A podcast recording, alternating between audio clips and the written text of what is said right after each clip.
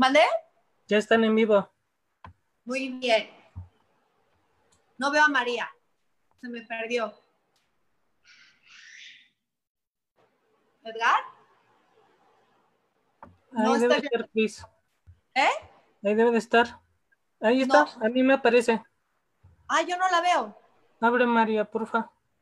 Hola, hola. ¿Sí ah, me ya. Perfecto. Muy bien. Bueno, ¿cómo están? Este, quiero, quiero más o menos comenzar a darles la bienvenida. Esto es Marta Cristiana al aire. Estamos en vivo. Eh, estoy con una gran amiga mía. Es una compañera de vida que me regaló la red social. Es impresionante, ¿no? Eh, coincidimos en, en varias ideas y creo que fue, fue de una manera bastante natural que se dio nuestra amistad. Me invitó una vez a Chiapas, María. Yo tenía muchas ganas. Estaba en ese momento con mi piojito, con Mateo, mi hijo el más chico, y le dije, ¿cómo se te ocurriría que nos podría ir en Chiapas? Me me encantaría. Pues fíjate que tengo una amiga, ¿de dónde la conoces? De Instagram. Mamá, qué horror. Yo no. Background check. Y además yo ya, mi mis poderes mágicos ahí están y es ella. Y me fui con Mateo y ha sido uno de los viajes más mágicos que he tenido en mi vida, en el sentido de que aprendí tanto de mi hijo, de que la convivencia madre-hijo solos fue muy interesante. Este, María tiene un hijo de la misma edad que mi hijo Mateo. Matía- Ma- eh, María, mi amiga, es presidenta de la Cámara de Mujeres Empresarias de Chiapas. Y pues tenemos muchas filosofías de vida parecidas, tenemos muchos puntos de encuentro. Es una de las mujeres más inteligentes que hay en mi vida y por eso la quise invitar para que todos ustedes tengan la oportunidad de echarse un clavado a esa mente inagotable que es María. Y entonces, bueno, María, te doy la bienvenida a este espacio humilde, pero que es tu casa, en donde tú nos puedes platicar lo que tú quieras. Este, a ver, déjenme checar porque se me está acabando la pila. Un segundito. No sé por qué no está cargando el celular. A ver, veo.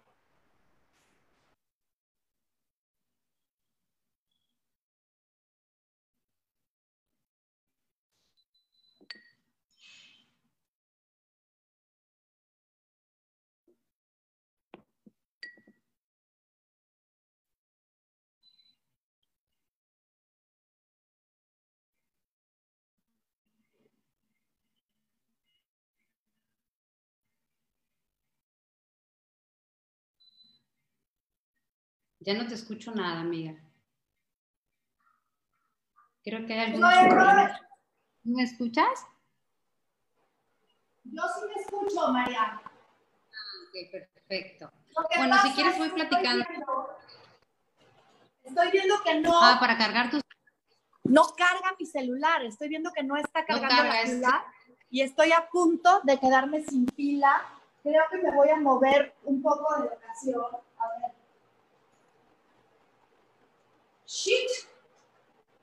Shit, shit, shit, shit. Ahí voy. no te- No es con esta barra que se me abre todo, cabrón. Ahí voy. Eh, me voy a hacer para acá. Eso. Perdón, ¿eh? Una disculpa enorme. Una disculpa enorme.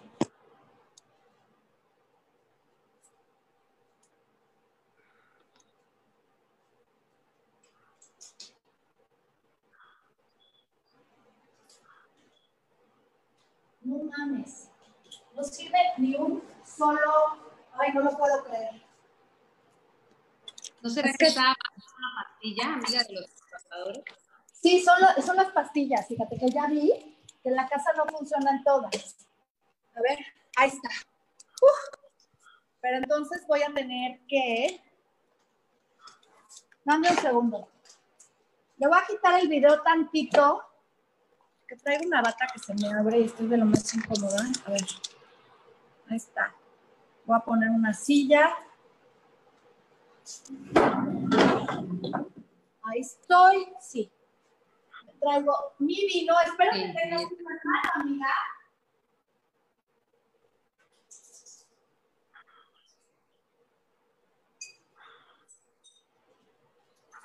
Perfecto. Ya. Ah, estuvo cabrón. ¿Me oyes? Muy bien, porque todo debe suscitarse en un ambiente relajado desde casa, como estamos todos ahorita. Yo creo que estamos viviendo momentos eh, muy duros, muy críticos en muchos sentidos, desde diferentes podios y desde diferentes cumbres. Y este, el estar relajado, el ser uno mismo, sin el dictamen ajeno, ¿me entiendes? Eso es Sí, sí, sí, sí. realmente básico. ¿eh? ¿Me escuchas? Se te corta muchísimo. Es, yo, bueno, Es tu internet. es ser, ser, sino conexión, me dice, es inestable. ¿Me escuchas, amiga linda? Sí, ya, ya te escucho. Creo que estamos teniendo... Ok, creo que yo estoy, estoy aquí con la conexión, la, la batería bien. Ok, perfecto. Bueno, pues muchísimas gracias por este espacio. eh, además de creer que eres una mujer auténtica en toda la extensión de la palabra, sé que eres una mujer íntegra. Yo también voy a echarte porras porque Gracias. las mereces y creo que que siempre cuando la vida nos une a ciertas personas es porque tenemos un propósito en la vida de otros y otros tienen un propósito importante en la vida de nosotros. Nada sucede por casualidad, estoy convencida por muchas de las cosas que han pasado en mi vida, eh, de las que soy testigo, y creo que todo tiene un porqué, una razón de ser. Y finalmente, todas esas cuestiones que te pasan en la vida, sean buenas o malas, como decía Mujica, no sé si ya viste el documental de Pepe, el Pepe, de Pepe Mujica, ¿No? tienes que verlo, tienes que verlo, es genial. Él dice que hay cosas buenas, ¿no? Que no son tan buenas en realidad, y hay cosas malas que a veces son las más buenas. Y que él cuando estuvo definitivamente 10 años en soledad en la cárcel, entendió que si no fuera por esos 10 años de soledad en la cárcel con esa crisis existencial, después de leer tanto, después de tratar de entender eh, su rebelión, su lucha social, el querer eh, existir en un mundo donde no encajaba, donde pensaba fuera de la caja y no era fácil, sin esos 10 años de soledad, sin esos 10 años de sufrimiento, no sería quien es, no habría llegado a ser presidente del Uruguay, no habría llegado a llenar de tanto amor a tanta gente que bueno, cuando él entrega, y lo vas a ver en el documental, cuando tengas oportunidad, entrega el Música es una belleza, hay es una belleza de multitud ser gente humano que lo en todos aclama los sentidos. en todos los sentidos. Y entonces él, él, él ha puesto esto que te decía al principio, realmente tenemos que vivir sin el dictamen ajeno, sin la necesidad de aprobación, de que el otro me diga esto sí está bien o lo que estás usando es lo correcto o no es lo correcto, porque entonces caemos realmente en el mismo sistema al que ya no queremos. Y es de lo que vamos a platicar hoy. Si el capitalismo está llegando a su fin, como lo conocemos, hay muchos estudios principalmente un estudio que a mí me llama mucho la atención, que es de científicos finlandeses. A mí los Países Bajos, cuando tuve la oportunidad de estar por los Países Bajos, me llevé gratas sorpresas en cuanto al nivel de educación que tienen en todos Los solamente escandinavos están cabrones en todo.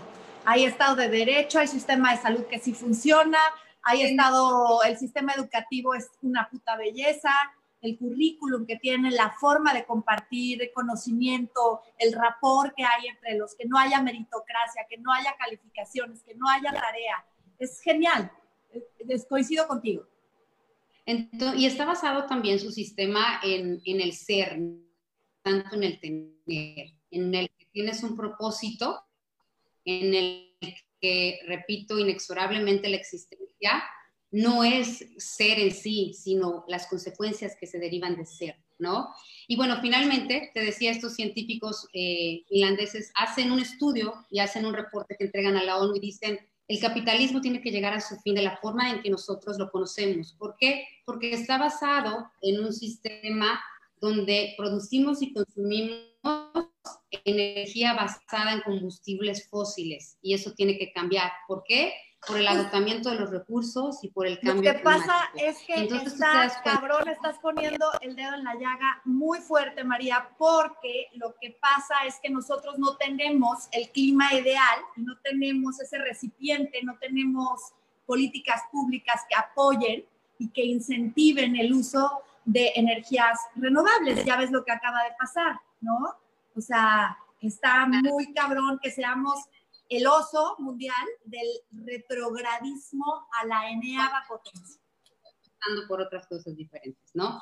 Eh, a mí me llama la atención, fuimos alrededor de, yo creo que siete años atrás a Dubai. A mí es un país que no me atrae porque soy más eh, tradicional, me gusta mucho el vestigio, la historia, el arte, me gusta encontrar cosas que me cuenten algo en vez de una ciudad muy moderna, ¿no? Muy futurista. Me llama la atención de entrada y digo, qué padre, hasta ahí. Pero lo que sí me llamó muchísimo la atención fue, eh, aparte de, la religión, que es un sistema eh, bastante polémico eh, para hablar, porque también fue durante mucho tiempo el conducto para generar guerras que ese discurso evidentemente ya no funciona, entonces hay que hacer guerras biológicas hoy por hoy.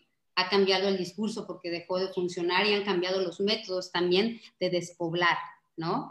Y entonces me llamó muchísimo la atención que Abu Dhabi, que, que podría ser calificado junto con los Emiratos Árabes como de los países que tienen las reservas más grandes de petróleo, estaban vendiendo todo su petróleo, apostando por ciudades que fueran turísticas, muy desarrolladas, muy tecnológicas, que, mm, su potencial de desarrollo económico no tuviera que depender del crudo. Estoy hablando de hace siete años. Y entonces ahora que leo, por, poner un ejemplo de países, ¿no? ahora que leo, sé que ellos para el 2030 eh, quieren inaugurar su planta solar, que va a ser la planta solar más grande que abastezca de manera energía, en cuanto a energía limpia, este, de las mejores y de las más grandes de todo, de todo el mundo. Y no solamente están basando en la energía solar, em, en energías renovables, sino también la energía e-, eólica, la energía nuclear, para poder sustituir los principales contaminantes y emisores son la gasolina, que lo sabemos todo, y el gas. Todo lo que se quema. Todo lo que se quema. Entonces, realmente surgen la preocupación de los científicos de decir qué va a pasar con la humanidad, qué va a suceder, porque nos estamos fregando el planeta y no estamos haciendo nada a los países y seguimos apostando por el mismo sistema energéticamente hablando. Entonces, dicen, el capitalismo está llegando a su fin. ¿Por qué? Porque no tiene que basar solamente la economía en el crecimiento del Producto Interno Bruto, sino en la capacidad de desarrollar energías renovables y energías limpias como lo están haciendo otros países que tienen muchísimo petróleo. Entonces, tú dices, bueno, tiene una lógica, ¿no? Por supuesto que tiene una lógica, pero volvemos a lo mismo. Todo eso es ideal en un mundo ideal, pero ¿qué es esto? Suecia, ahora sí que como el Twitter, ¿qué es esto? Suecia no. Estamos en México y no tenemos las políticas públicas para hacerlo, no tenemos los incentivos, no tenemos este ofertas asequibles, o sea, si nos vamos al consumo, por ejemplo, de la alimentación, de que sea más orgánico, de que no haya una huella de SEO este, tan grande, ¿no? De que podamos consumir local, etcétera, pues resulta que consumir orgánico, consumir local, consumir este, energías más limpias termina siendo muchísimo más caro, ¿no? En nuestro país y es un lujo al final del día inversión cara al principio, pero se ha descubierto en muchos países que es un ahorro significativo, que a los gobiernos les ahorra muchísimo invertir en energía. Claro, lo ideal sería que justamente implementaran poner unos impuestos mucho más amables a todo lo que es local, a todo lo que es orgánico del pastoreo, para incentivar el consumo de, de cosas orgánicas y, y, también en el tema de, de energías renovables y de pues, por ejemplo, en la movilidad, ¿no? Que es uno de los, de los puntos que tú propones para el día de hoy también. En el tema de la movilidad está muy fuerte el hecho de que el, coche más, el, coche eléctrico más barato cuesta alrededor de 600 mil pesos. Pues el, mexicano no tenemos 600 mil pesos para... cuenta? mientras la demanda es, eh, es muy poca, los precios se van a encarecer. Por ejemplo, aquí en Tuxtla Gutiérrez pusieron una agencia de autos eléctricos, pero la gente no quiso comprar ningún carro eléctrico, no eran tan caros en realidad, eran carros pequeñitos, pero a la gente le daba flojera o le daba como temor esas nuevas tecnologías o pues no todo el mundo tiene la conciencia de decir, voy a comprar un carro eléctrico, lo voy y, además es como muy cómodo ir a la gasolinera, ni te bajas, ponen el combustible, pagas con tarjeta, etcétera. Y entonces, para algunos esos procesos de poner a cargar tu automóvil durante la noche son desgastantes, son de flojera, etcétera. Culturalmente tenemos que sufrir una transformación. Y no solamente hablo de esa transformación en términos personales e individuales, sino como tú dices, ¿quiénes actores principales, quiénes son realmente los que están al frente de los medios de comunicación que están creando esta conciencia que tenemos que cambiar. Y no solamente en México, es realmente ridículo que en el primer día de desconfinamiento en Francia existan filas de mujeres enteras queriendo entrar a Sara cuando la principal industria más contaminante es la industria textil. Después del desconfinamiento, ¿sí, ¿sí me entiendes?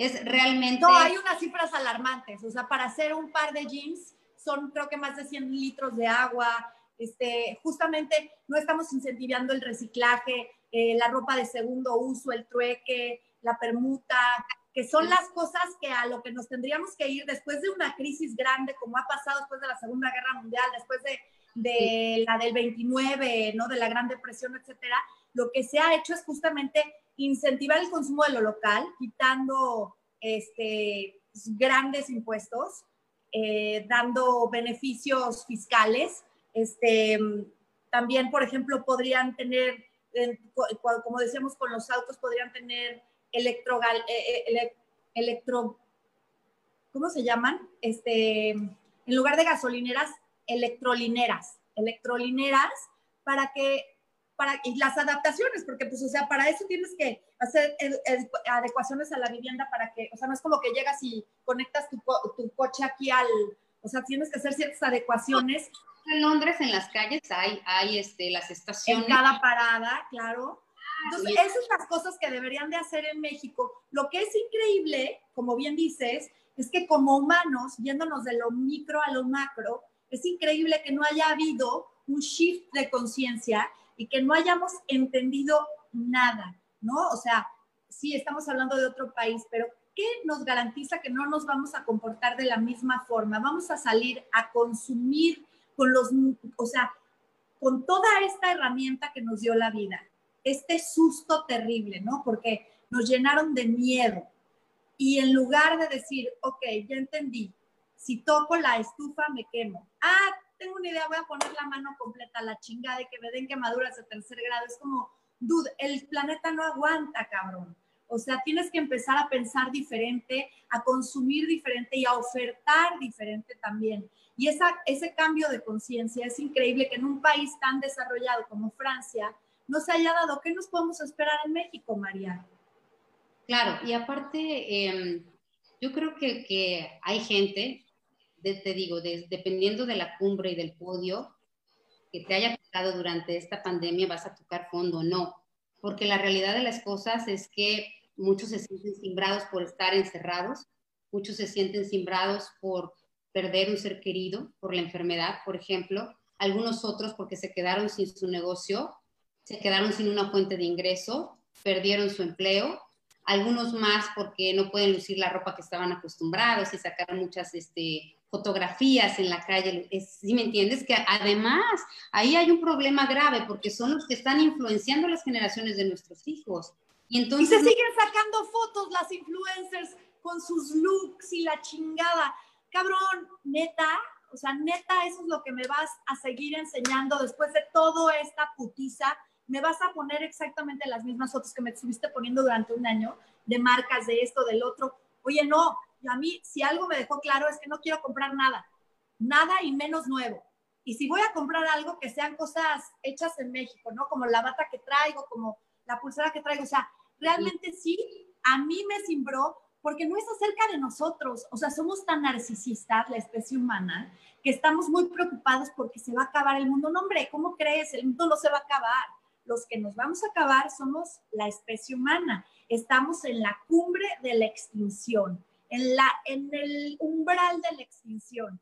Nosotros, como especie, después de habernos chingado el planeta completo, de haber chingado especies completas, de habernos acabado los bosques, de seguir con plantas nucleares. Es increíble que en Fukushima sigue habiendo leaks, ¿no? En este, con la planta nuclear y que el agua que separaron sigue liqueando y que siguen habiendo cosas como Chernobyl y como esto y como el otro.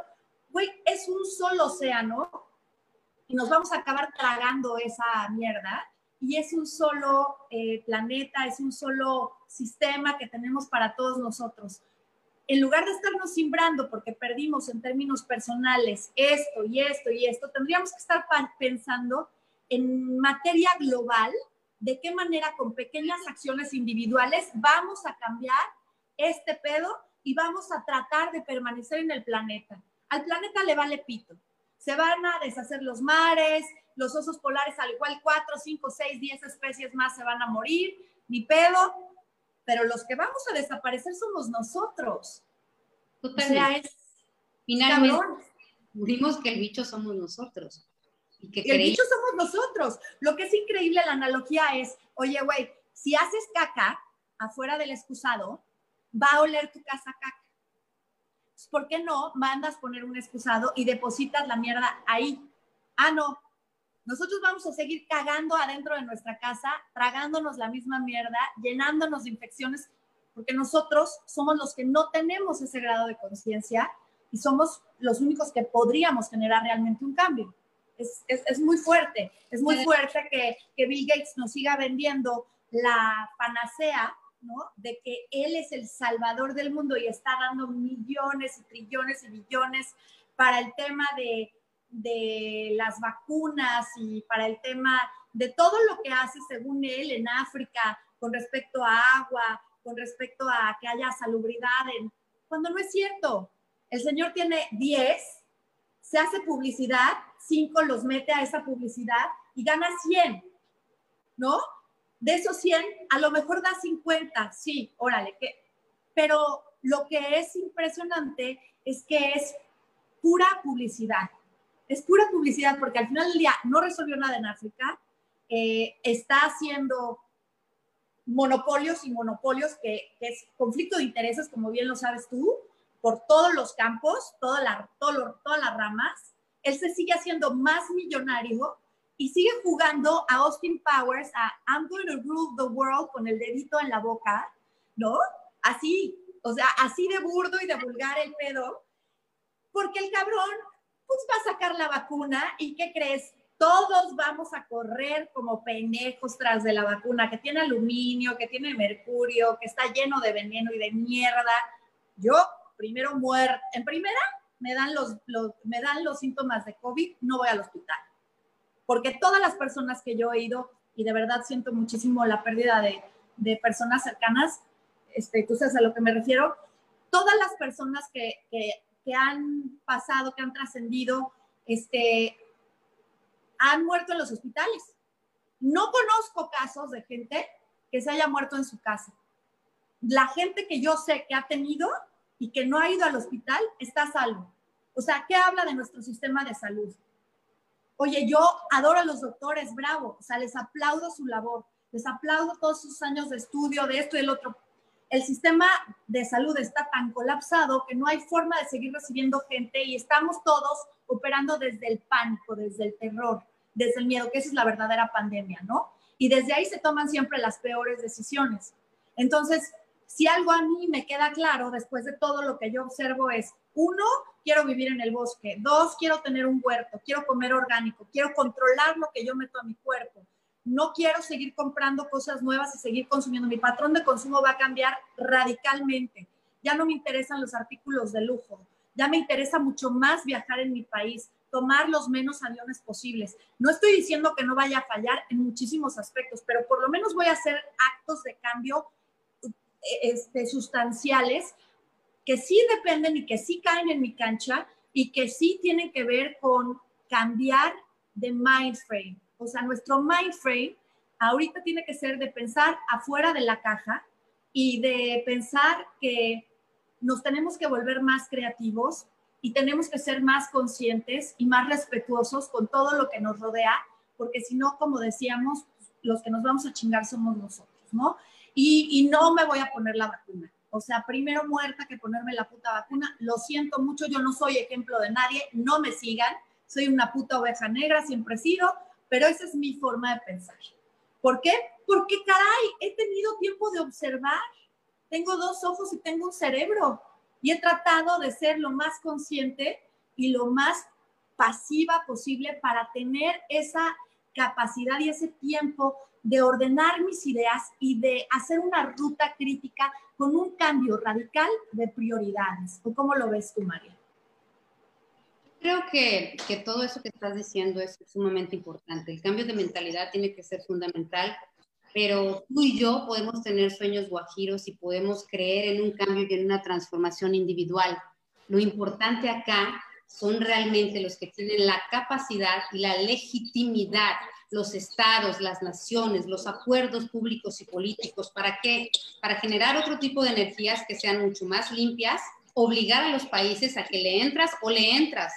Como ahorita, estás obligada a estar en casa, sí o sí. No hay de otra, no estás consumiendo gasolina, por eso el petróleo se fue para abajo, ¿cierto o no? Si tuviéramos huertos y no pudiéramos salir... Te regalo mi petróleo. Es más, este, es más, te voy a cobrar una lana porque te llevas mis pinches contenedores, cabrón. ¿Cómo ves? mames. Entonces, la realidad de las cosas es esa. Tenemos que cambiar a un sistema de energías verdes, como lo están haciendo los países más inteligentes, pensar de manera inteligente. Si tenemos un gobierno que no está eh, capacitado o no tiene, eh, yo siempre he creído que los gobiernos, los representantes de este país, principalmente en México, tienen que rodearse de gente de países de primer mundo. Tienen que voltear a ver, analizar cómo lo están haciendo lo mejor posible los países. Dime tú si no sería fantástico que jugara las manitas calientes nuestro peje zombie con la Merkel. ¿Cómo se vería beneficiado? De pues que se sentara una tarde a conversar con la Merkel, por favor.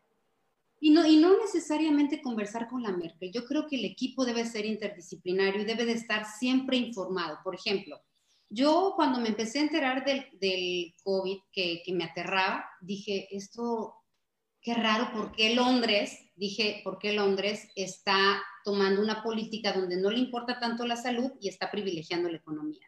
Y entonces empecé a ver que hizo un plan, este Boris Johnson hizo un plan para enfrentar el COVID, que se trataba de acelerar los trámites de defunción, que se trataba de establecer, eh, hacer hoyos y hoyos y hoyos, como establecer un cementerio express, digamos.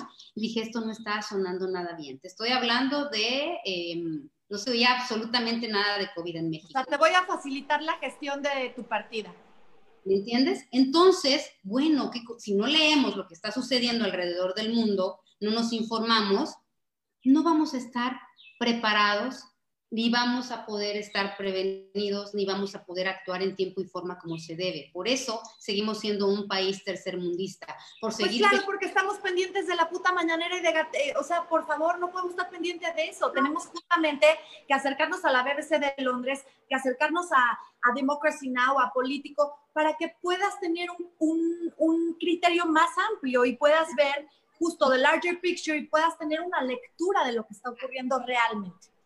Y bueno, ¿quién, ¿quiénes son los mejores economistas del mundo? ¿A qué le apuestan? ¿Qué dicen? ¿Quiénes son los mejores historiadores? ¿De qué hablan? ¿Hacia dónde va la humanidad? Por eso te decía hace, cuando empezábamos que los llaman profetas. Dostoyevsky profetizó el, el, término del zarismo, por ejemplo, y lo llamaron profeta, porque era un hombre sumamente culto y veía que los bolcheviques iban a acabar con ellos. No es porque sea divino o porque sea realmente un profeta como tal, sino la información te da un cúmulo de aprendizaje fundamental para tomar acciones concretas y puntuales. Y para poderte adelantar a ciertos hechos antes de que sea demasiado tarde. Demasiado tarde. ¿Cuál es la urgencia? La urgencia es dejar de consumir alimentos basados en lácteos, en carnes, está comprobadísimo. Plásticos, o sea, no puede ser que hasta 2019 vayan a prohibir el plástico, que, que gente como Bimbo, que gente como Herdes, que, o sea, estas grandes corporaciones no hagan conciencia. ¿Por qué se tienen que esperar a que se lo prohíban? ¿Por qué no lo pueden hacer ellos?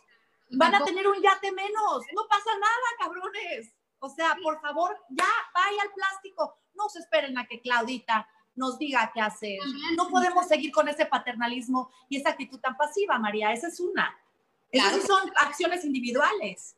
Exacto, es una responsabilidad personal e individual. Es decir, ¿qué estamos consumiendo cuando vas al súper? No sé tú, pero yo, por ejemplo, choquis, por ejemplo, este, cosas que les gustan a mis hijos y que yo me pongo a analizar en este momento de mi vida y digo, no son necesarias en esta casa porque tengo un árbol de tamarindo, tengo un árbol de mango, tengo un árbol de coco que podría picarles perfectamente, pero la mercadotecnia y el sistema de alimentación que tenemos los mexicanos, que tampoco es tan eficiente y tan bueno, y que por eso también muchos que tienen problemas de COVID se están enfrentando, cuando decían, no podemos compararnos realmente con los italianos o con los españoles, somos otra raza diferente, tenemos otros hábitos de alimentación. Los hábitos de alimentación te, hacen tener o no un sistema inmune en su lugar o deprimido. Y un sistema inmune deprimido, así tengas dos años, porque no es un tema de edad, es un tema de sistema inmunológico fuerte, poderoso,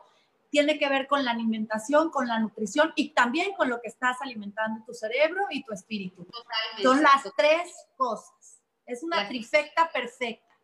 Sí, mis hijos siempre dicen, mamá, qué rara eres, porque yo siempre me ha gustado leer mucho, tú lo sabes, y yo decía, cada vez que llevaba a mis hijos a McDonald's, se enfermaban. Y entonces empecé a leer mucho sobre McDonald's y mucho sobre las franquicias y los procesos de las franquicias y de la conservación de sus alimentos y me causó terror. Entonces nunca los dejé McDonald's, y nunca les dejé Coca-Cola, nunca les dejé muchísimas cosas, ¿me entiendes? Les prohibí muchísimas cosas, que ellos de repente como que se escapan y se compran la pizza, etcétera, pero como muy eventual. Y entonces... Pero eso ya no cae en tu cancha, en tu casa, están teniendo un buen ejemplo y, y tienen un buen patrón.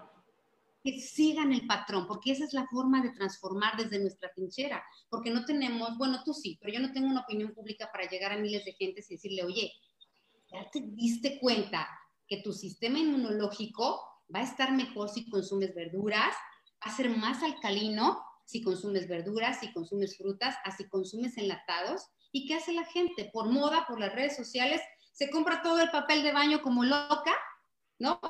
Se compra todas las latas porque tiene... Yo, yo, yo, yo. O sea, nos hemos comportado como seres humanos haciendo una analogía medio sofisticada, quien entendió, entendió, como George Constanza de Seinfeld cuando fire, fire, fire, y el primero que sale corriendo y avienta niños y viejitos y la chingada es George Costanza. Entonces, no hemos entendido que no entendimos nada. Exacto, exacto. Pero te, tiene que caer. En la medida en la que pienses que el de al lado va a estar mejor, tú vas a estar bien. Es como en los aviones. En los aviones no te dicen, ponte primero tú la máscara. No, te dicen, o sea, no te dicen primero pónsela al niño. No, porque si la pone el niño y tú te desmayas, no vas a poder ayudar al niño. Entonces, ¿qué tienes que hacer primero? Pues ponerte tú la máscara y así tienen que ser los pasos. Tienes que, como sociedad, a la hora es a la inversa, es pensar primero en que todos estemos bien, o sea, en el bien común antes de en el bien personal. ¿Por qué? Porque si pensamos en el bien personal, pues por eso existe el COVID y por eso se están acabando este, todos los recursos naturales y por eso estamos podridos en metales pesados y tenemos envenenamiento por metales pesados. Lo que es increíble es que hasta el día de hoy la gente no entienda que la depresión que hay en la Ciudad de México, por ejemplo, que el 80% de la población en una ciudad, en una gran urbe como la Ciudad de México, eh, tiene el 80% de los habitantes tienen depresión. ¿Y por qué es? Por envenenamiento de metales pesados, por mercurio, por aluminio, por esto, por lo otro. Y a nadie se le ocurre, pero ni a los doctores, ¿eh? O sea, vas a sacarle... Sí, me dijo que, que, mucho está basado en la alimentación, que cree que es la alimentación. claro. Eh, llevando a niveles de, de, depresión nunca antes visto, que la depresión iba a ser la enfermedad del siglo XXI y que desafortunadamente la industria farmacéutica, porque aparte los antidepresivos y los ansiolíticos son carísimos, entonces digo, la gente que se enferma de eso tiene que tener mucha lana para poder consumir, porque aparte, digo, una caja de antidepresivo de tener 20, 30 tabletas y te vale cerca de 1.500, 2.000 pesos, ¿cómo le haces? Dímelo a mí, que después del corazón me dio la depresión, empecé a tomar antidepresivos, son carísimos los putos antidepresivos.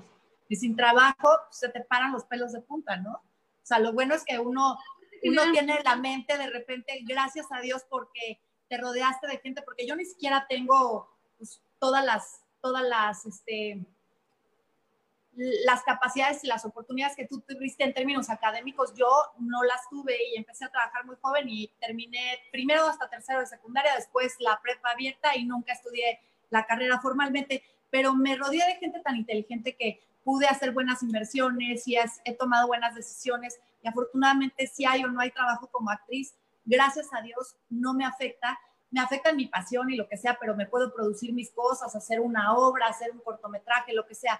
Pero en términos de que no voy a comer, no, porque siempre supe que era una carrera, era un oficio y que iba a ser sumamente inestable y que a veces iba a haber y a veces no iba a haber.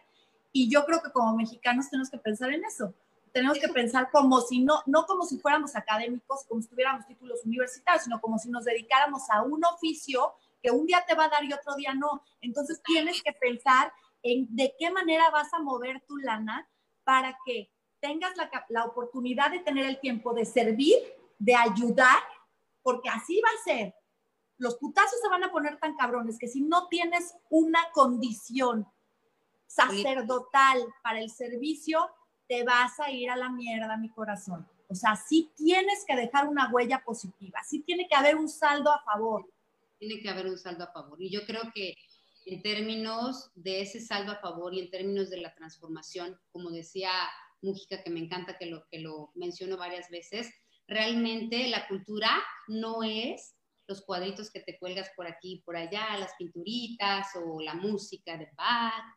La cultura es los valores con los que caminas diariamente y que pueden transformar el mundo. ¿Cuáles son para ti el nuevo set de valores, María, por ejemplo? ¿Cuál sería un nuevo set de valores para ti? Aunque los hayas hecho con anterioridad, pero para la gente que no tenemos a lo mejor, que nos que crecimos en un que crecimos en un corralito donde no tuvimos tan claro el tema de la integridad, el tema de lo que se hace, de lo que no se hace, que lo tuvimos que ir encontrando en la vida poco a poco a base de chingadazos.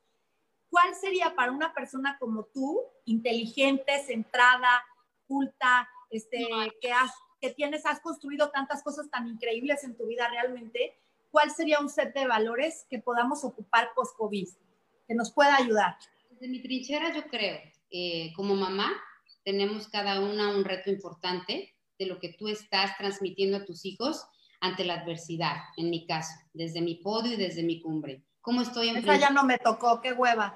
Qué hueva, porque te voy a decir, me hubiera encantado que mis hijos vieran una mamá valiente, una mamá haciendo sus cosas, una mamá no perdiendo la batalla, no deprimida, sino leyendo, tomando clases, haciendo ejercicio, bla, bla, bla, bla, sin quejarme del encierro, feliz de la vida con el encierro, feliz con esta nueva modalidad, este, aprovechando cada día, no en espera de que se termine, sino viviendo cada día al máximo, en lugar de estar hipocondriaca y no es que yo tengo, yo tengo predisposición para no sé qué, porque el hombro derecho pues no, güey, o sea, yo podría decir, pues, tengo predisposición porque me operaron del corazón y entonces no, no voy ni a la esquina y entonces no hago nada. Pues yo no creo, yo sí soy de las personas que piensa que hay un tema de conspiración aquí involucrado. A mí sí me gusta ser el sabio de mi casa y me gusta ser el que el científico que investiga y esto y esto y sacar mi propio criterio. Y perdón, pero siempre he sido de las personas que piensan completamente diferente a todos los demás y que va completamente al revés. Pero sabes una cosa, al final nunca me he ido mal.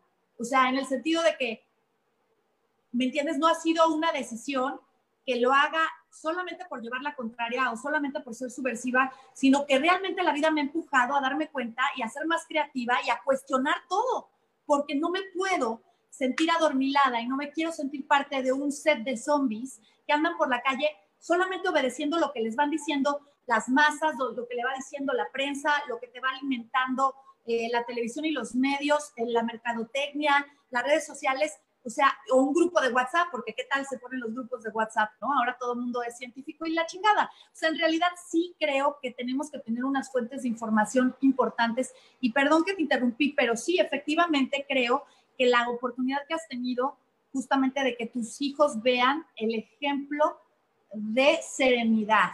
María, además, te voy a decir una cosa, se vale llorar y se vale estar triste. Claro, claro. Y estás Pero no estás en una actitud destructiva, ni derrotista, ni temblando del miedo. O sea, lo que hay que enseñarles a los chavos es que hay que tenerle miedo al miedo. Totalmente. El miedo es lo contrario al amor. Creemos, erróneamente nos han enseñado a través de nuestras vidas, que el contrario al amor es el odio. Y no es cierto. El contrario al amor es el miedo. Entonces, vivir con miedo, ¿qué caso tiene, María? Es no vivir. Realmente. Es no, vivir. Es no vivir. Algo muy importante que dijiste hace rato sobre ser creativos. Uno de los desafíos que plantea toda esta crisis que estamos viviendo es el desempleo masivo. Y decía el doctor Rangel, que fue rector del Tecnológico de Monterrey durante muchos años, que el 70% de todos los que estudiamos en el TEC de Monterrey no se desempeñaba en su área de especialización, hacía otras cosas totalmente diferentes a lo que estudió, ¿no? Entonces, no necesariamente tienes que tener un área de especialización o tienes que ser profesionista para ser creativo. Yo creo que lo más valioso es encontrar tu lugar y sobre todo desde una perspectiva muy responsable, es decir, si yo soy empresaria, tengo que pensar en hacer eh, una producción como productor más sostenible. ¿Qué quiere decir esto? Que sea amigable con mi entorno, que lo que yo haga a partir de este momento de mi vida tenga una responsabilidad social y además con el medio ambiente. Y sobre todo, que es lo más importante y en lo que yo caigo la cuenta de verdad, porque ahora que me quedé con una chiquita que me ayuda, que se quiso quedar conmigo porque la otra se fue y me dijo, yo no puedo con esto, me voy a mi casa. Y ella me dijo, va, yo me quedo. Y su hermanita, que es su gemela, se quedó con mi mamá, lindura, porque mi mamá está sola con ella. Y estoy haciendo las labores del hogar con ella. Ese sentimiento de solidaridad y de empatía que me está pegando, si me entiendes, y que me mueve las fibras. Y yo digo, ¿por qué somos, parecemos zombies y vamos por la vida sin considerar a otros? Y yo les digo a mis hijos, realmente están sufriendo porque estamos entre cuatro paredes. Algunos están hacinados de una manera que están en pocos metros con un, pedacito acostados en un colchón, viendo su teléfono todo el día, soportando ese hacinamiento. Y cuánto tiempo, durante tantos años, ha habido sufrimiento del otro lado del mundo. Ahorita nos tocó a todos, algunos de una manera, algunos están enfrentando violencia intrafamiliar en sus casas también. Y yo creo que hay que ser solidarios empáticos con el sufrimiento humano. En esa medida vamos a poder transformar el mundo. Mira lo que te voy a enseñar. Justamente hablando de, de sociedades más empáticas, eh, justo estoy leyendo ahorita, que es una lectura que me gustaría compartirte y compartirles a las personas que nos están escuchando, La civilización empática Wow. Es una delicia de libro. Y habla justamente de estas cosas que estamos, este, de las que estamos hablando, ¿no? Cuanto más me doy al otro, más me conozco yo y más adquiero una identidad única. O sea, todo el libro lo que te, lo que te plantea es esta forma de no ser tan personalista, o sea, de abandonar el narcisismo, porque yo creo que la enfermedad del siglo XXI no es la depresión. Se puede convertir en un problema de salud global tremendo. Yo creo que van a haber muchas secuelas de este confinamiento, pero son secuelas de miedo. Son gente que se dejaron llevar por el miedo, que no investigaron y que les metieron todas esas ideas en la cabeza y no tuvieron la capacidad de, limpiar y de realmente tener un criterio personal. Ese es mi punto de vista.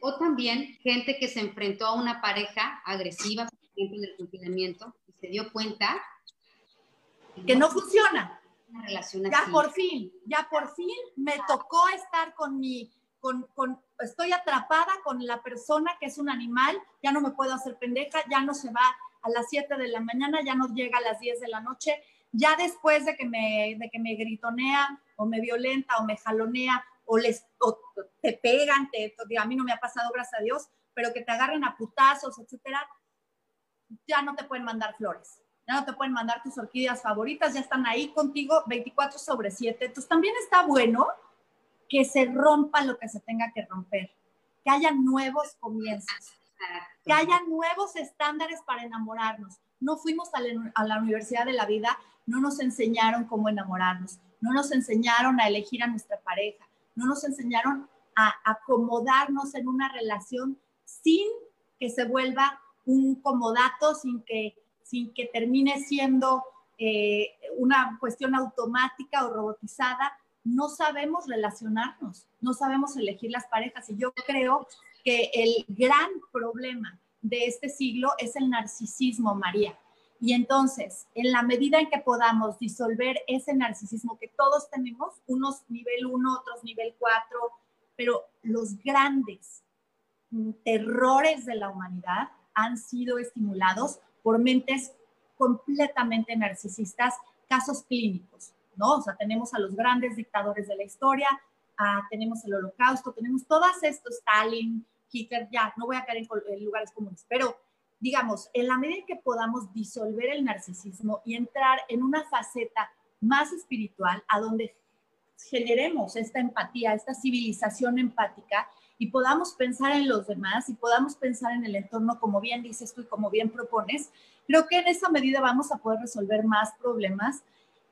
Creo que, y tú, tú nos vas a poder dar un súper buen tip. No, no crees, bueno, esa es mi idea, pero yo quiero saber qué opinas. ¿No crees que en temas laborales y en temas eh, económicos para poder resolver el, problema al que nos vamos a enfrentar también, porque todos vamos a pasar, se pulveriza ahora sí la clase media y, y se va a poner la gente que no tiene que comer ahora menos y la gente que comía una vez al día ya no come y la que comía tres ahora come dos y así se va a poner. ¿No crees que es tiempo para justo para la civilización empática, pero también hablando de la creatividad, de que seamos nuestros propios emprendedores, María? Totalmente. De autoemplearnos, de ya no estar pensando en el paternalismo de tener un cheque, de hacer horas nalgas en una oficina, ocho horas, esperar a que el jefe nos dé una orden, sino que los, que los objetivos estén más alineados, que realmente sea por meritocracia. Oye, mira, vete a tu casa, no hay pedo, cuida a tu niña. Ya no me estés hablando de tus pinches clases de karate porque poca ética profesional. El pedo de las mujeres es que no entendemos, muchas veces sí, claro que hay ese patriarcado espantoso, pero hay ciertas normas y ciertas éticas profesionales en donde hay un mercado que se rige de una forma y hay esas reglas en donde tú tienes que seguir esos lineamientos para poder trabajar, para tener este, ese puesto, ¿no? Entonces, hablamos de que, oye, no, no pude llegar porque a mi hijo se echó un pun, porque mi hijo tiene una gripa, porque mi hijo, nadie quiere saber eso, nadie lo quiere saber. Entonces, ¿por qué no? Somos más empáticos, mandamos a las chavas a su casa, nosotros nos hacemos responsables, tenemos un horario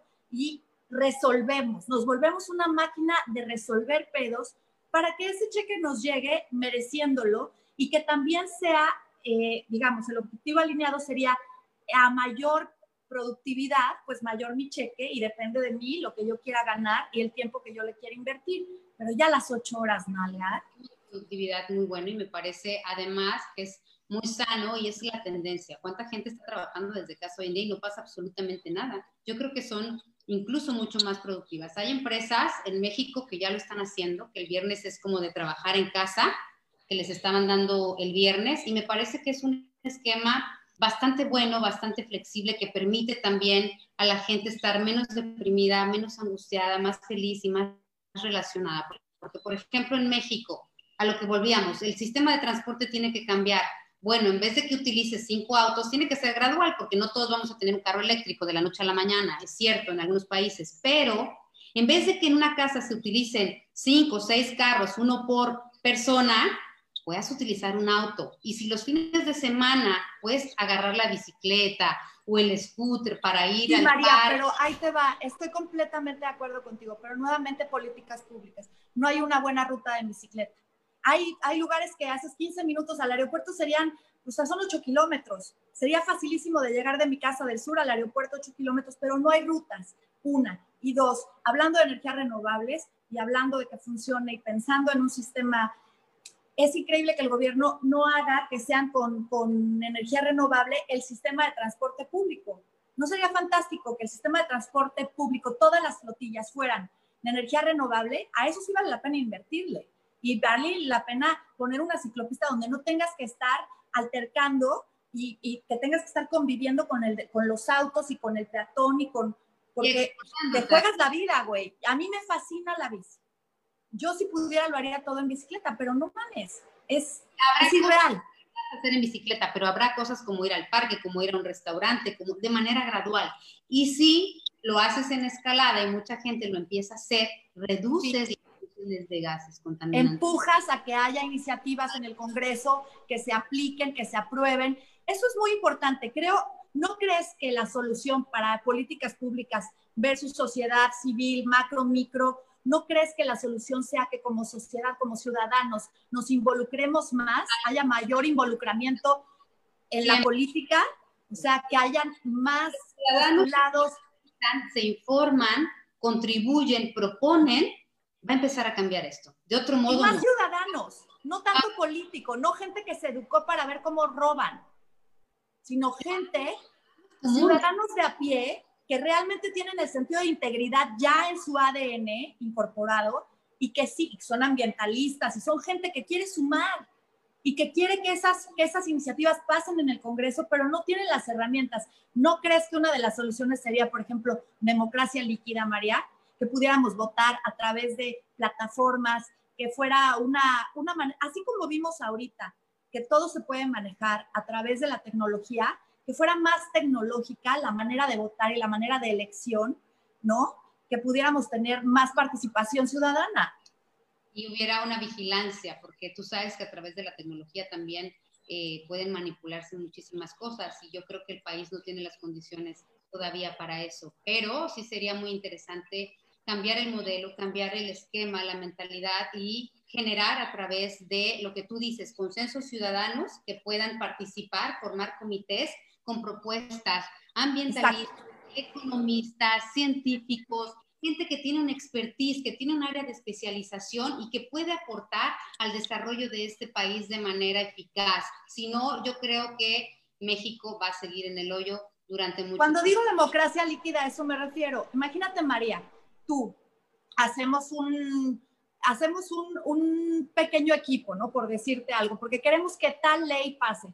Por decir una pendejada, ¿no? Los parquímetros, hazte cuenta que no hay parquímetros todavía en Polanco, o vete a saber, una ciclopista, lo que estamos hablando. Entonces, tú propones, tú porque eres una, una chava que sabe muchísimo de cómo lograr que se haga lana de las piedras, o sea, eres una empresaria nata, tú ves cómo puede funcionar y cómo el erario se puede beneficiar de esas, de esas este, herramientas, de facilitar esas cosas. Este, y entonces lo que yo, por ejemplo, soy abogada y entonces lo que hago es un contrato perfecto.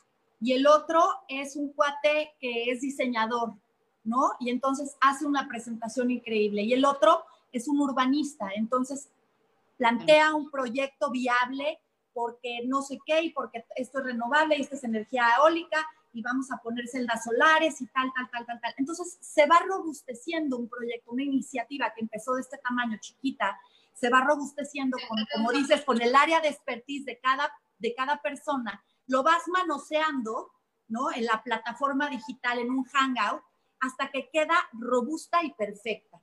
Y una vez con ese diseño perfecto, entonces se presenta al Congreso y se pasa esa iniciativa. Y ya no dependemos tanto de estos cabrones que lo único que quieren es llevarse el 10% de lo que les presenten y todos son cuates y todos son compadres y primos lo que es más triste y, por lo que debe pugnar la, la, sociedad entera. Los que están en la, primera, en la primera línea de batalla son nuestros médicos. ¿Y cuándo se ha invertido en ciencia? ¿Cuándo se ha invertido en medicina? ¿Cuándo se han dotado a estos médicos que están arriesgando su vida todos los días? por eh, enfrentar la batalla del COVID, porque es... Estamos nuevamente como ciudadanos salvando al gobierno con las iniciativas de adopta un médico, tal, para darles, para que nuestro personal médico tenga las herramientas de trabajo básicas. Es increíble que nuestro sistema de salud esté tan precario, cuando la verdad es que sí pagamos impuestos bastante altos, son, es 30% de tu, de tu cheque, güey, es un chingo de lana. O sea, es increíble que nuestros impuestos no se vayan a las cosas verdaderamente importantes y no las puedas ver. No, y te aseguro que los sueldos de estos médicos están muy por debajo de los sueldos de los diputados, de los senadores. Así es. Gabinetes que existen en México, que proponen poco y que realmente van a calentar una silla o a dormirse. Yo creo que esos esquemas deben de cambiar.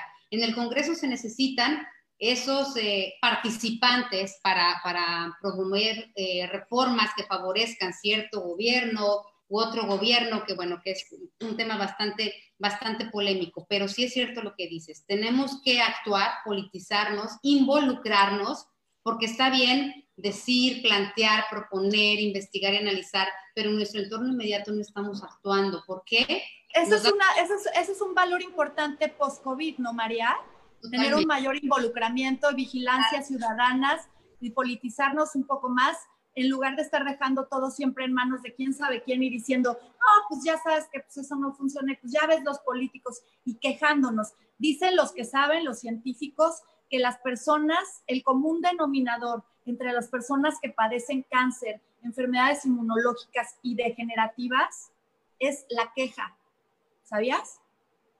Las personas que se quejan constantemente varias veces al día están viviendo desde la precariedad, no desde la abundancia. Y están viendo todo el tiempo todo lo, lo, negativo, lo que no funciona.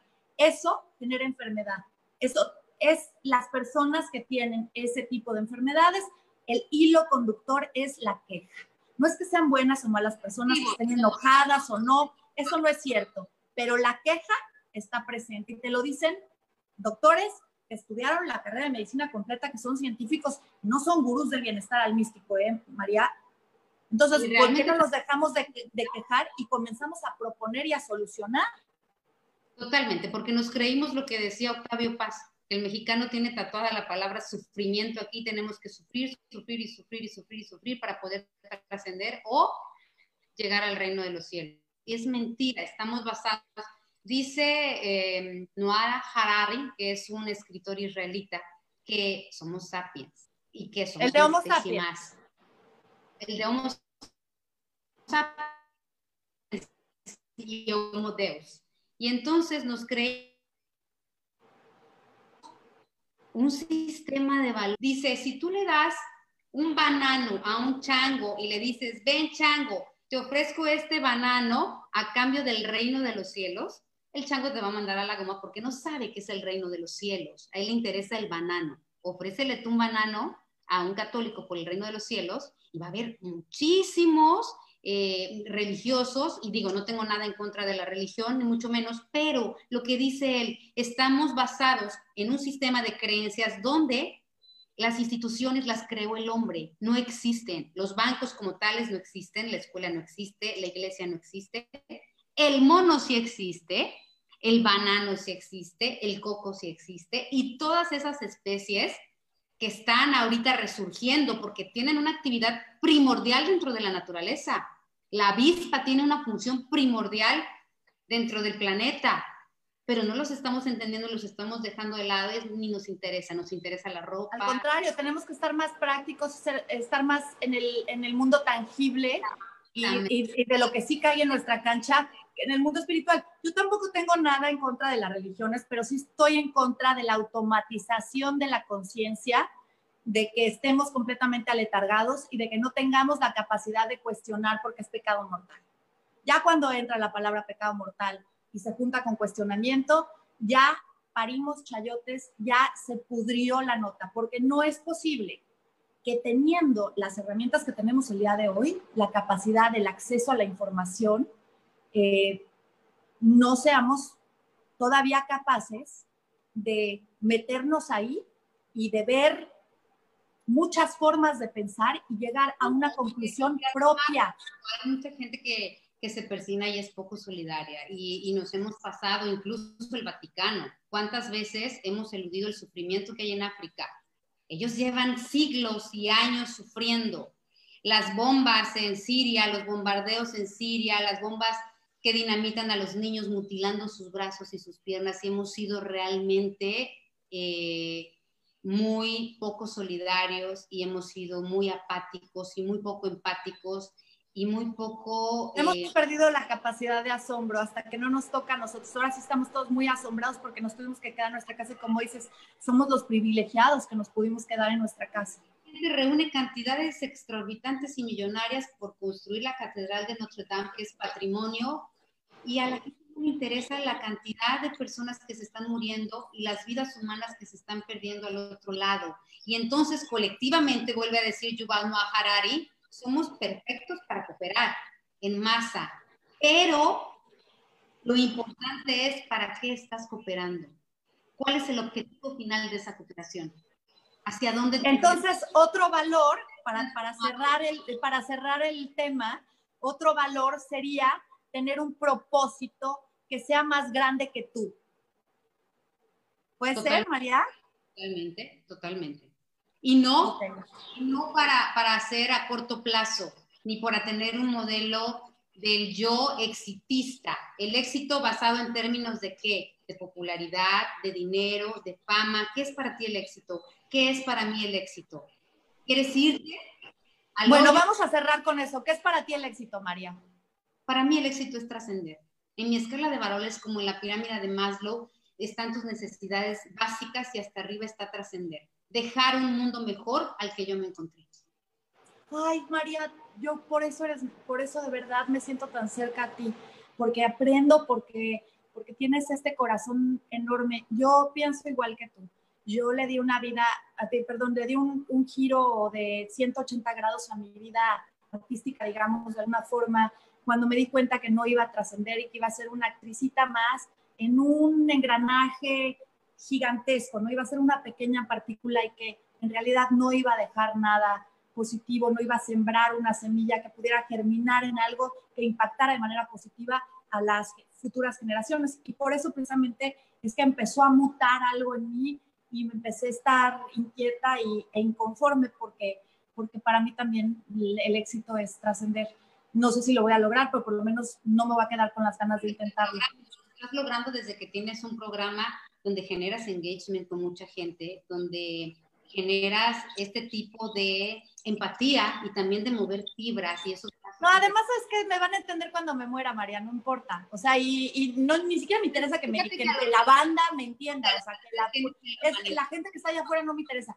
Que mis hijos me entiendan cuando me mueran, que lean mis escritos, mis poemas, que lean el libro, que vean mis cuadros, que vean mi cortometraje, que, que digan, o mis artículos de animal mis amistades incluso, ¿no? Las que, las que armé cuando ya tenía una mejor madurez, una, un mejor mind frame, un mejor heart frame, porque también el heart frame es importante.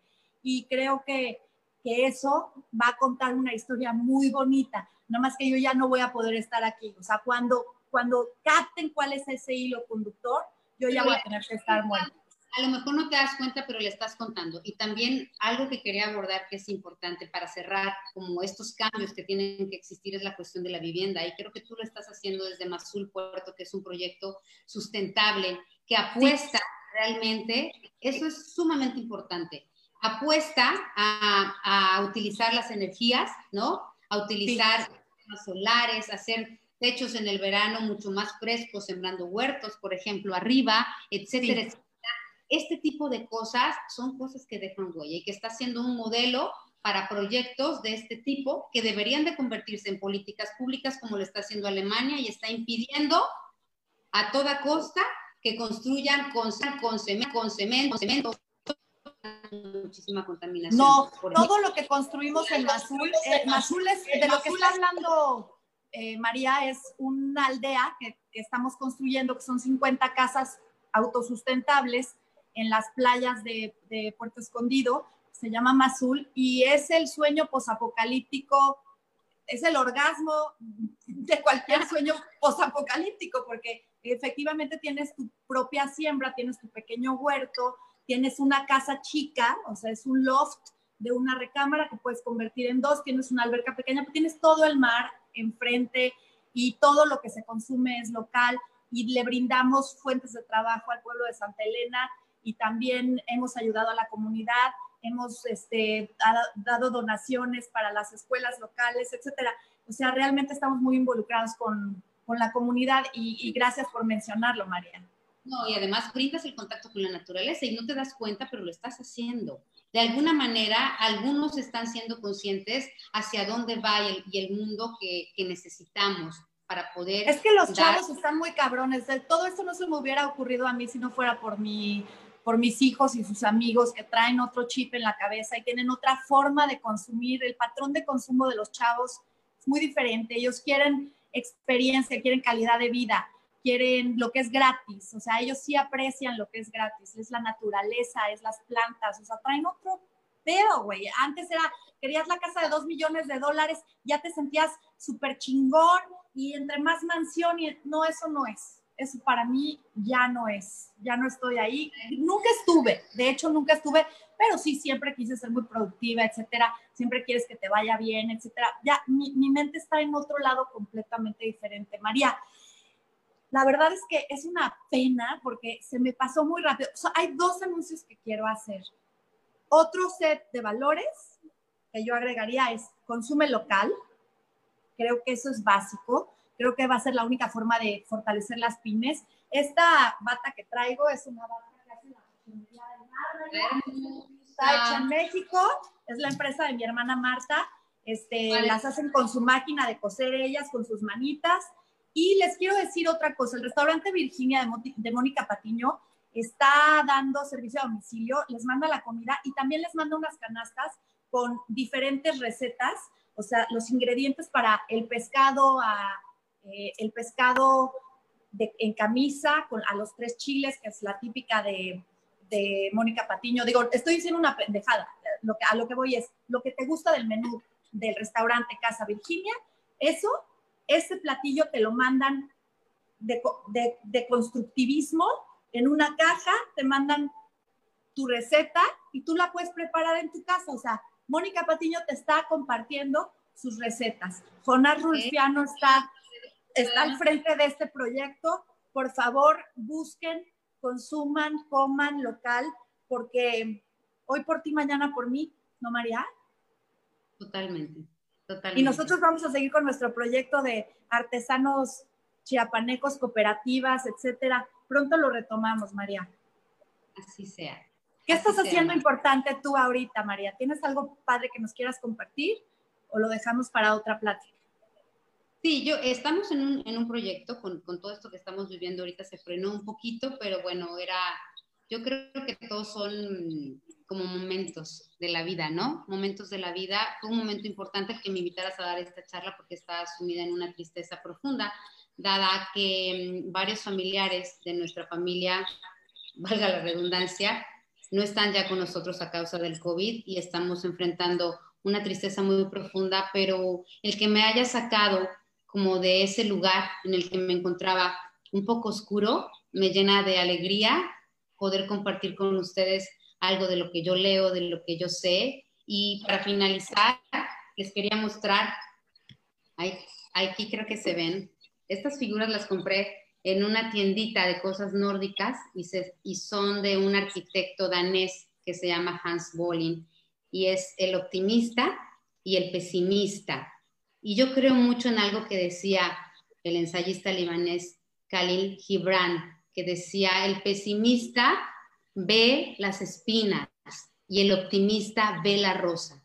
Hay que ver la rosa en todo esto que nos está sucediendo. Ahí está un regalo profundo para cambiar de mentalidad, para transformarnos desde el interior, para ser menos egoístas, para ser menos reactivos, menos quejosos, como decías, más proactivos, para amar más, para amar más y no solamente a tus hijos, a tu pareja, a tu familia, para amar más al prójimo, para amar más eh, la naturaleza, para dar gracias por todo lo bueno que te rodea hoy. Para perdonarnos y, más rápido, ¿no, María? También.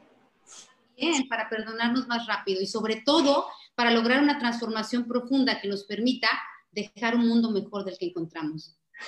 Tú vas a dejar un mundo increíble, eres lo máximo. Yo te invité por convenienciera porque sabía que la gente te iba a amar, que se iba a ver muy favorecida con este nuevo set de valores, esta sociedad post-COVID que tú propones, que me parece una belleza fantástica, y yo me apunto y yo voto para María para presidente. A huevo, tienes que ser la primera presidenta mujer, me vale pito. Oye, María, y pero me tienes que dar hueso, ¿eh? Yo, yo, o sea, hasta si quieres te cargo las maletas, pero yo quiero que estar en tu gabinete. Vamos a hacer un gabinete de mujeres poderosas y chingonas. Muchísimas gracias. Yo también. Gracias a ti. Gracias a ti, gracias por hacer una propuesta de civilización más empática, que ese es al final del día, creo que la conclusión que vale mucho la pena recalcar. Este, y te quiero decir que te adoro y que admiro mucho tu fortaleza y que sigas siendo ese agente de cambio siempre y que no te creas cuando te digan rara y cuando te digan que estás loca. Te digo algo como me lo dijo mi papá, cuando te digan que eres rara y que estás loca, tómalo como un, como un piropo increíble, porque son las personas como tú las que cambian civilizaciones enteras. Entonces, bienvenida al mundo de los locos, María. Ay, amiga, muchísimas gracias. Solo sé que somos seres insignificantes ante esta inmensidad que la vida nos vulnera, nos cambia de un día para otro, pero que aquí seguimos y si seguimos es por algo, tenemos una misión, tenemos que descubrirla y tenemos que cumplirla. Totalmente. Gracias, María, por tu tiempo. Te quiero muchísimo y te voy a volver a invitar porque nos dejaste picadísimos. Ay, qué linda. Muchísimas gracias a todos los que nos escucharon. Es un placer platicar contigo, amiga, verte, aunque sea a través de una pantalla. Em, hay, muchas, hay muchas cosas sobre la mesa. También la inteligencia artificial es lo que viene. Es un tema importante. Te iba a decir que quiero presentarte a un amigo que está desarrollando, se llama Mauricio Corona, y está desarrollando un modelo de robótica que está funcionando de manera impresionante en términos tecnológicos para ayudar tanto eh, a, desarrollar las economías, echarlas a andar otra vez, por ejemplo, restaurantes que están y los robots ya recibiendo, limpiando mesas, entregando la comida, cobrando, etcétera. Tengo una idea. ¿Por qué no me aceptas una invitación a que hagamos un live? Piensa qué día de la semana te viene bien. A lo mejor el sábado podría ser un día que estés un poco más relajada, no sé, depende de la convivencia familiar, etcétera. Pero que hagamos un live, ya sea el sábado o el lunes, en donde nos hables de, de inteligencia artificial, aunque no sea dentro del espacio de Marta Cristiana al aire, hacemos un live tú y yo a través de IG y lo dejamos en IGTV y, este, y hablamos de inteligencia artificial, ¿te parece? Me parece bien, pero me parece más lindo, amiga, que yo pueda contactarte con Mauricio Corona, que tiene el expertise sobre esto. Y realmente una de las preocupaciones de los historiadores y científicos es el desempleo humano masivo que se viene, como la revolución industrial, la sustitución de la mano de, obra del hombre por las máquinas, y es donde tenemos que empezar a ser creativos, como lo que decías, empezar a ser un modelo de emprendedores, de generar y de, y de consumir, de ayudarnos entre nosotros y consumir como mexicanos nuestras propias cosas, ¿no? Hay que cerrar filas. Hay que cerrar filas. Es nuestro patrón de consumo lo que nos va a salvar de todo este pedo. Sí y nos están enviando al Walmart, al Costco y al Sams como si ahí no hubiera peligro de contagio y nos están eh, alejando del consumo corporaciones gringas, grandes corporaciones, tres viejitos enriquecidos. No, local, canasta rosa, este, ingredienta, eh, los restaurantes de Edo Kabayashi, todos también están, este, el Emilia, varios restaurantes están teniendo eh, varias ideas y están sirviendo a domicilio. Enrique Olvera también está mandando desde sus restaurantes unas cajas divinas, ya todo perfectamente bien curado para que puedas hacer una celebración y puedas hacer de cualquier día un día especial. Entonces, creo que esas son las ideas que nos van a llevar a tierras más fértiles en todos los sentidos. Bueno, María, me tengo que ir porque me están mandando, me están mandando como 45 mensajes de chinga tu madre, Cristiana. O sea, no tienes madre que ya te pasaste 27 minutos del programa del que sí. Discúlpenme, por favor. Este estaba muy buena la pinche chicloseada con mi amiga del alma. Sí, gracias de verdad por este espacio. Bendiciones a todos. Chao. Gracias. Esto fue Marta Cristiana al aire y nos vemos el próximo miércoles a las 7 en punto en vivo. Gracias, María. Gracias a todos. Bye.